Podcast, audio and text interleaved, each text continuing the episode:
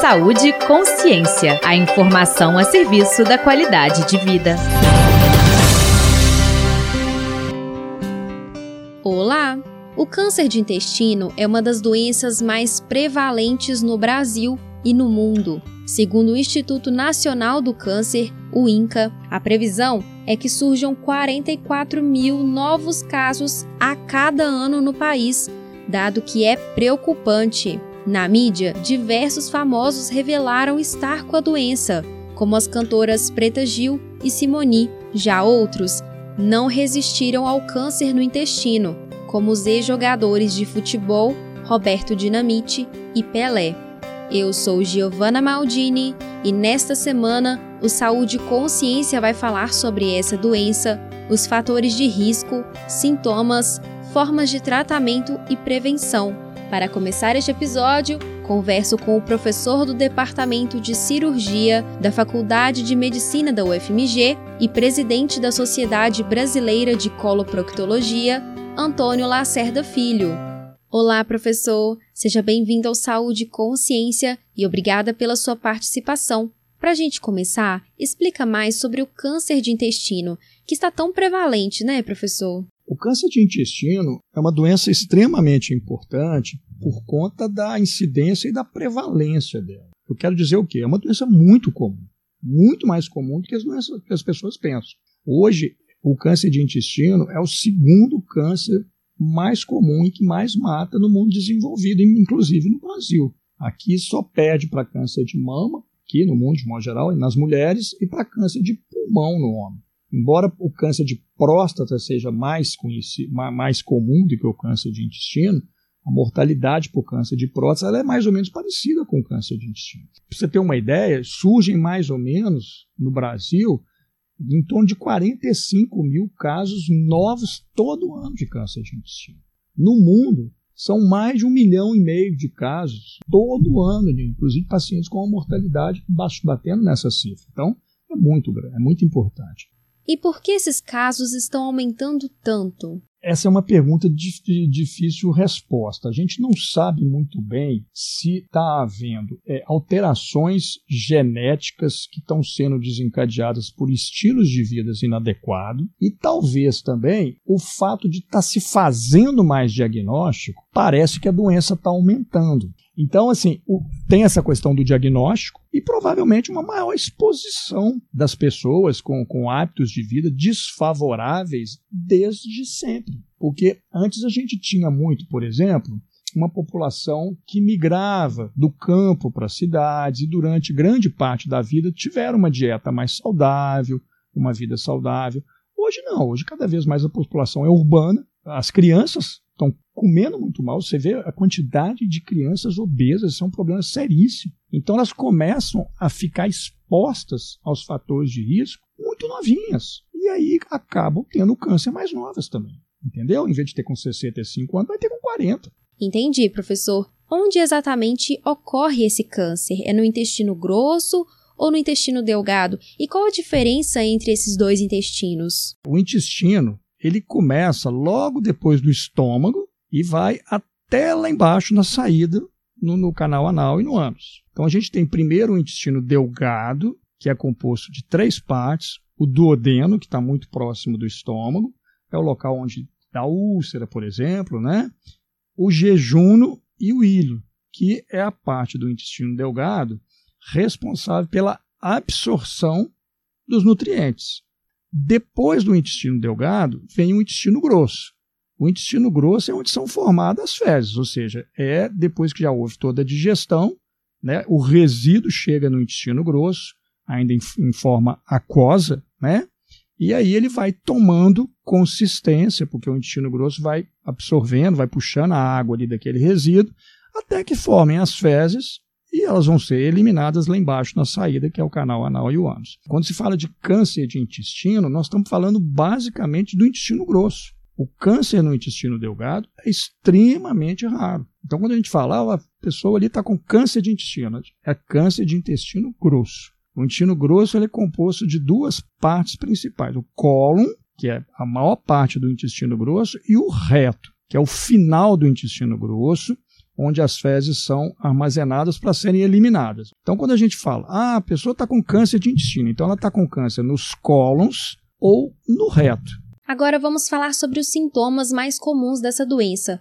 Quais os sinais as pessoas devem ficar atentas e procurar o um médico? É basicamente a gente tem é, alteração do hábito intestinal. Então, aquele paciente, por exemplo, que fala que, olha, até três meses atrás o meu intestino era um reloginho, ele funcionava todo dia de manhã, quando eu acordava depois do café, e de três meses para cá ele está super estranho, o intestino está meio preso, de vez em quando solta. Eu estou tendo dor na barriga, cólica também, que é um outro sintoma já de casos mais avançados, sangramento no vaso sanitário, sangramento nas fezes, eventualmente sangramento até no papel, quando é um tumor muito baixinho, né, já perto lá, inclusive é muito confundido até com hemorroida, o que é um grande problema, porque hemorroida é uma doença que geralmente as pessoas não têm muito medo, né? É, eliminação de catarro nas fezes, a gente chama de muco, né? Parece assim uma clara de ovo, uma gosma, como dizem os pacientes. Emagrecimento. Outro sinal importante de câncer de intestino é a anemia, principalmente anemia por perda de ferro, porque os tumores mais no início do intestino grosso, às vezes a única manifestação dele é um sangramento microscópico que pode ser diagnosticado na pesquisa de sangue oculto nas fezes, né? E esse sangramento microscópico, ele não, não é exteriorizado, então vai dando só uma anemia. Aí, com o tempo, o paciente começa a sentir uma certa fraqueza, ou ele vai fazer uma, um exame de sangue de rotina encontra lá uma anemia danada. E aí, obrigatoriamente, ele tem que ir para uma colonoscopia, porque uma das principais causas de anemia no idoso, por exemplo, é câncer de intestino. Quando o tumor é no reto, é no final do intestino grosso, além disso tudo, o paciente tem uma coisa que é popularmente conhecida como puxo. Ou seja, ele fica com aquela vontade toda hora de ir no banheiro, aí chega lá, às vezes não sai nada, ou às vezes sai um pouco de catarro só, entendeu? Então, isso são importantíssimos sinais de alarme. Entendi, professor. E quais são os fatores de risco para o câncer de intestino? É uma doença que está relacionada muito com estilo de vida, por exemplo, ingestão abusiva de gordura animal, carne vermelha, sobretudo carnes vermelhas grelhadas, embutidos, é, enlatados. Quanto mais processado o alimento, maior o risco. Inatividade física, sedentarismo, né? obesidade, tabagismo, alcoolismo. Então, esses são, são os fatores de risco para câncer de intestino. É óbvio que aqueles pacientes que têm um determinismo genético, hereditário, a coisa é mais complexa, né? Mas essas medidas gerais valem para toda a população. Alguns países no mundo, Canadá, Estados Unidos, Austrália, Nova Zelândia, o câncer de intestino é quase que um problema de saúde pública, por conta da, da, da, da grande incidência de mortalidade relacionado muito pelo estilo de vida desses, desses países. A gente se come muita comida processada, muita obesidade, que a gente está vendo cada vez mais no mundo todo, e hábitos não saudáveis de vida. E no caso daquelas pessoas que já têm o intestino mais preso, elas estão mais sujeitas a ter câncer? Boa pergunta também. Não necessariamente, mas a constipação intestinal, ela não deixa de ser um fator de risco. Por quê? Quando o trânsito no intestino grosso é muito lento, e geralmente as pessoas constipadas têm um trânsito mais lento, teoricamente as substâncias carcinógenas, ou seja, substâncias que podem levar ao aparecimento do câncer, ou mesmo dos pólipos que depois vão virar câncer, essas substâncias elas ficam mais tempo em contato com a mucosa, ou revestimento interno do intestino. Ao passo que as pessoas que têm um trânsito mais rápido, por exemplo, que ingerem muita fibra, que tomam muita água, que fazem atividade física, essas pessoas têm um intestino muito bom de um modo geral. Então, esses, essas possíveis substâncias carcinogênicas, né, que podem causar câncer ou levar ao desenvolvimento da doença, elas, de um modo geral, são depuradas mais rápido quando a pessoa tem um trânsito bom, um trânsito mais rápido e tudo mais. Então, assim, não existe uma, essa relação de causa efeito. Não é porque a pessoa tem um intestino preso que ela vai ter câncer, de jeito nenhum. Mas não deixa de ser um fator de risco. Junto, obviamente, com uma tendência genética que a pessoa vai ter. Agora vamos falar sobre o diagnóstico precoce do câncer de intestino, que é essencial para a cura da doença, né, professor? Fala pra gente um pouquinho sobre a colonoscopia. O que é esse exame? A colonoscopia é o exame endoscópico que vai avaliar o intestino grosso. Da mesma maneira que a gente tem endoscopia digestiva alta, que vai avaliar o esôfago, que vem logo depois lá da boca, né, da faringe, e o estômago, a gente tem a colonoscopia, que avalia o interior do intestino grosso. A gente, durante a colonoscopia, ao final da colonoscopia, a gente consegue examinar também um pequeno segmento do intestino delgado. Mas o objetivo da colonoscopia é examinar o intestino grosso. E professor, qual a importância desse exame? A grande importância da colonoscopia é que ela é capaz de prevenir o câncer de intestino através da remoção das lesões precursoras, que são os chamados pólipos. Mais de 95% dos cânceres de intestino vêm de pólipos, que são lesões, pequenas verrugas que dão no interior do intestino grosso e que, se deixadas evoluir, algumas vão virar câncer. Quando a gente faz a colonoscopia, a gente pega essas lesões ainda pequenas, sem causar sintoma, e elas são removidas através da colonoscopia. Então, a colonoscopia é capaz de diminuir tanto a incidência quanto a mortalidade por câncer de intestino, porque ela pega lesões precursoras e, eventualmente, lesões em fases iniciais, já malignas, mas em fases iniciais, que podem ser curadas. Principalmente quando essa colonoscopia ela é solicitada a partir de um outro exame importante de prevenção de câncer de intestino, que é a chamada pesquisa de sangue oculto nas fezes. Então, quando a pesquisa de sangue oculto nas fezes vem positiva, o paciente vai direto para a colonoscopia e muitas vezes ele pode já ter ali um tumor inicial, mas que é passível de cura. A pesquisa de sangue oculto nas fezes é feita por meio do exame de fezes e pode indicar alguma alteração intestinal. E professor, qual a frequência indicada para o paciente realizar esse exame? Boa pergunta. É, vai depender basicamente do resultado da primeira colonoscopia. Então, por exemplo, fez a primeira colonoscopia, paciente de baixo risco, ou seja, não tem história familiar nenhuma de câncer de intestino, não tem história pessoal, por exemplo, de doenças inflamatórias. Então, se o paciente não tem nenhum risco aumentado, ele começa a fazer as colonoscopias aos 45 anos. E aí, se a primeira colonoscopia não der nada, completamente normal, ele pode esperar de 5 a 10 anos para fazer a próxima. Se ele tem uma história familiar, por exemplo, o pai ou a mãe teve câncer de intestino, então ele fez a primeira coluna normal, ele tem que repetir daí a 5 anos. E vai fazendo de 5 em 5 anos até que ele fique idoso ou surja algum problema, enfim, que ele não possa continuar fazendo. E para quem esse exame é indicado? A colonoscopia hoje ela é indicada a partir dos 45 anos de idade, para todas as pessoas. Para aquelas que têm histórico familiar em primeiro grau, pai, mãe, irmão, filhos, a gente inicia ainda mais cedo, a gente inicia aos 40 anos. E quando o câncer de intestino acometeu uma pessoa mais jovem, com menos de 50 anos, vamos supor que a pessoa teve câncer com 42 anos. Aí a gente aconselha que os filhos façam colonoscopias 10 anos antes da idade que essa pessoa teve o câncer. Então, uma pessoa que tem câncer aos 42, 45 anos, os filhos devem fazer aos 32, aos 35 anos. Existem outras situações de síndromes genético hereditários de transmissão do câncer de intestino, em que aí é, aí é caso a caso, mas é, de um modo geral, a colonoscopia às vezes tem que se iniciar, às vezes até na adolescência, quando é caso dessas síndromes genéticas hereditárias. Por ser um exame muito invasivo, existem pessoas em que a realização da colonoscopia não é indicada? Você colocou aí bem, é, colonoscopia é um exame invasivo e é óbvio que ele tem riscos, né? Então é um exame que pode ter complicações elas são muito raras quando a colonoscopia é meramente diagnóstico, ou seja, está simplesmente procurando alguma coisa. É lógico que é, pessoas que têm um risco elevado, a gente tem que pesar o custo e risco-benefício de fazer colonoscopia. A colonoscopia envolve, além desses riscos, é os riscos inerentes à sedação, porque a gente precisa de um anestesista, de um modo geral, para sedar o paciente. A colonoscopia é feita com o paciente sedado. Então, o paciente dorme durante o exame para que não tenha o desconforto relacionado com a progressão do aparelho dentro do intestino.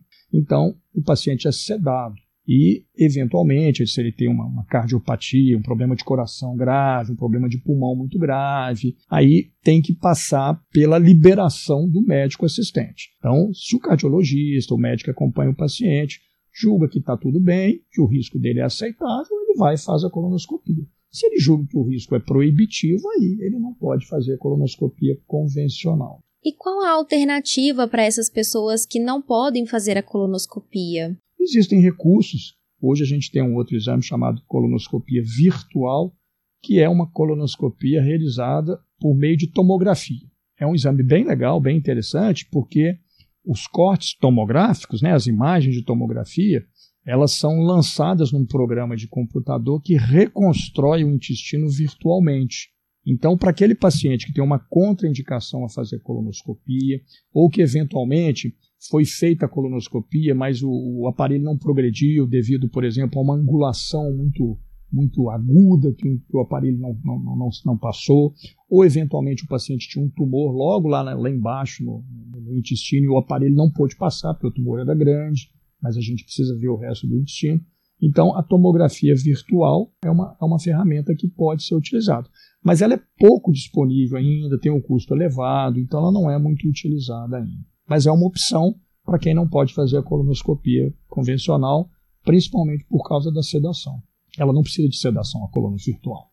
Agora, professor, vamos falar sobre as formas de tratamento do câncer. Quais são as principais? Depende, depende de vários fatores. Depende do estágio em que foi diagnosticado, depende da localização dele no intestino. Por exemplo, o câncer de reto, que é aquele câncer que dá lá no finalzinho do intestino, ele frequentemente é tratado com radioterapia. Mas é o único câncer no intestino que pode ser tratado com radioterapia. O câncer de cólon não é tratado com radioterapia. Por quê? A radioterapia ela tem que ter mais benefício do que malefício. Então, uma coisa é fazer irradiação na pelve do paciente, onde se localiza o reto, ou seja, dentro da bacia. Outra é fazer radioterapia no meio da barriga do paciente, onde está, por exemplo, um tumor no colo. A chance desse paciente ter lesões graves causadas pela radioterapia, por exemplo, no intestino delgado, que é muito sensível, ele não aguenta a radioterapia, ou na bexiga, não compensam os possíveis benefícios de se fazer radioterapia no tumor do intestino grosso. Então a gente só faz radioterapia para tumor de reto. O tumor de colo, basicamente, a cirurgia é o tratamento que vai resolver o problema do paciente. E aí a quimioterapia vai entrar dependendo do grau de avanço da doença. Por exemplo, quando a doença, além de ter pego a parede do intestino, ela já passou para aqueles gânglios linfáticos, que tem na gordura do intestino são como se fossem ínguas tumorais, o paciente já tem indicação de quimioterapia. Por quê? Porque existe risco de células tumorais já terem ganho, por exemplo, a corrente sanguínea. Então, a quimioterapia é feita para tratar o, o organismo todo, para diminuir a chance da doença voltar no futuro. Infelizmente, a gente tem uma outra situação também, em que o paciente já é diagnosticado com a doença disseminada. Essa é a situação mais triste e é a pior do que a gente pode encontrar, porque a chance de cura é praticamente inexiste. Esses pacientes com doença disseminada dificilmente sobrevivem mais do que dois, três, cinco anos, rarissimamente. Por quê? Porque a doença já atingiu outros órgãos. Aí ela, pela via sanguínea, ela passa para o fígado, principalmente, para o pulmão, para os ossos, para o cérebro, ou dissemina dentro da própria cavidade abdominal. E como prevenir essa doença? Basicamente, existem dois tipos de prevenção do câncer de intestino: a chamada prevenção primária e a prevenção secundária. A prevenção primária está relacionada com estilo de vida. É aquilo que todo mundo pode fazer. Uma dieta saudável, pobre em gordura animal, pobre em carne vermelha. O brasileiro tem o péssimo hábito de comer carne vermelha praticamente todo dia. E às vezes uma vez por semana come um frango, um peixinho, não é isso? Teria que ser o contrário. A gente deveria comer carne branca todos os dias e uma vez por semana, no máximo, comer carne vermelha. Então, diminuir ao máximo a ingestão de carne vermelha, sobretudo grelhada, churrasco, porque essa ação do, do calor, a carne muito quente, ela ainda libera mais ainda é, essas substâncias que podem levar ao aparecimento do câncer. Quanto mais torrada, quanto mais frita, quanto mais, né, como, se fala no churrasco, né, um churrasco muito bem passado, pior. Aumentar a ingestão de fibras vegetais, isso é fundamental. Vegetais de folha, frutas fibrosas, ingerir bastante água, fazer atividade física regularmente, não ganhar peso, não fumar, não beber. A prevenção secundária já envolve métodos de diagnóstico, com sangue oculto nas fezes e colonoscopia. A pesquisa de sangue oculto nas fezes é um método muito interessante, de custo muito mais baixo e de risco zero comparado com a colonoscopia, e serve como uma importante forma de triar paciente para colonoscopia. Ou seja, vai fazer colono, colonoscopia aquele que está com sangue oculto positivo. O que não está com sangue oculto positivo, ele tem que entrar num programa anual de sangue oculto nas fezes. Então ele tem que fazer todo ano. E todos os que têm fator de risco são candidatos a colon. A gente não pede sangue oculto nas fezes de paciente que tem história familiar de câncer de colo. Entendi, professor. Agora, para finalizar, qual mensagem final o senhor deixa para os ouvintes sobre os cuidados com a doença? Uma última mensagem: não menosprezem os sintomas. E, tendo a oportunidade, façam a prevenção. Fazer prevenção é procurar o médico sem sintoma. As pessoas no Brasil, infelizmente, não têm acesso a médicos ou a exames mesmo quando elas estão com sintoma. Então, a gente falar de prevenção de câncer de intestino num país como o Brasil parece até que a gente está vendo uma miragem, né? Mas é isso que a gente deseja. A gente quer que as pessoas com sintomas não menosprezem seus sintomas e procurem o médico, seja o médico do posto de saúde na cidadezinha onde ela mora, que vai direcionar para o especialista, ou se ela atingir aquela idade, 45 anos, ou estourando 50 anos, que inicia a prevenção para ela iniciar o programa de prevenção. E a prevenção é feita em quem não sente nada. E se tiver história familiar, procurar assistência para fazer a prevenção. E mais uma vez, professor, muito obrigada pela sua participação. Encerramos aqui mais um episódio do podcast Saúde e Consciência. Mas não deixe de participar com a gente por meio de comentários, dúvidas e sugestões que podem ser encaminhados para o nosso WhatsApp. O número é 031 985760326 e siga o Saúde e Consciência no seu agregador de podcast preferido e ative as notificações para ficar por dentro de tudo que postamos. Esta edição foi produzida por Carolina Magalhães. Eu sou Giovanna Maldini. Informação é saúde e até a próxima! Você ouviu Saúde e Consciência. Uma produção do Centro de Comunicação Social da Faculdade de Medicina da UFMG.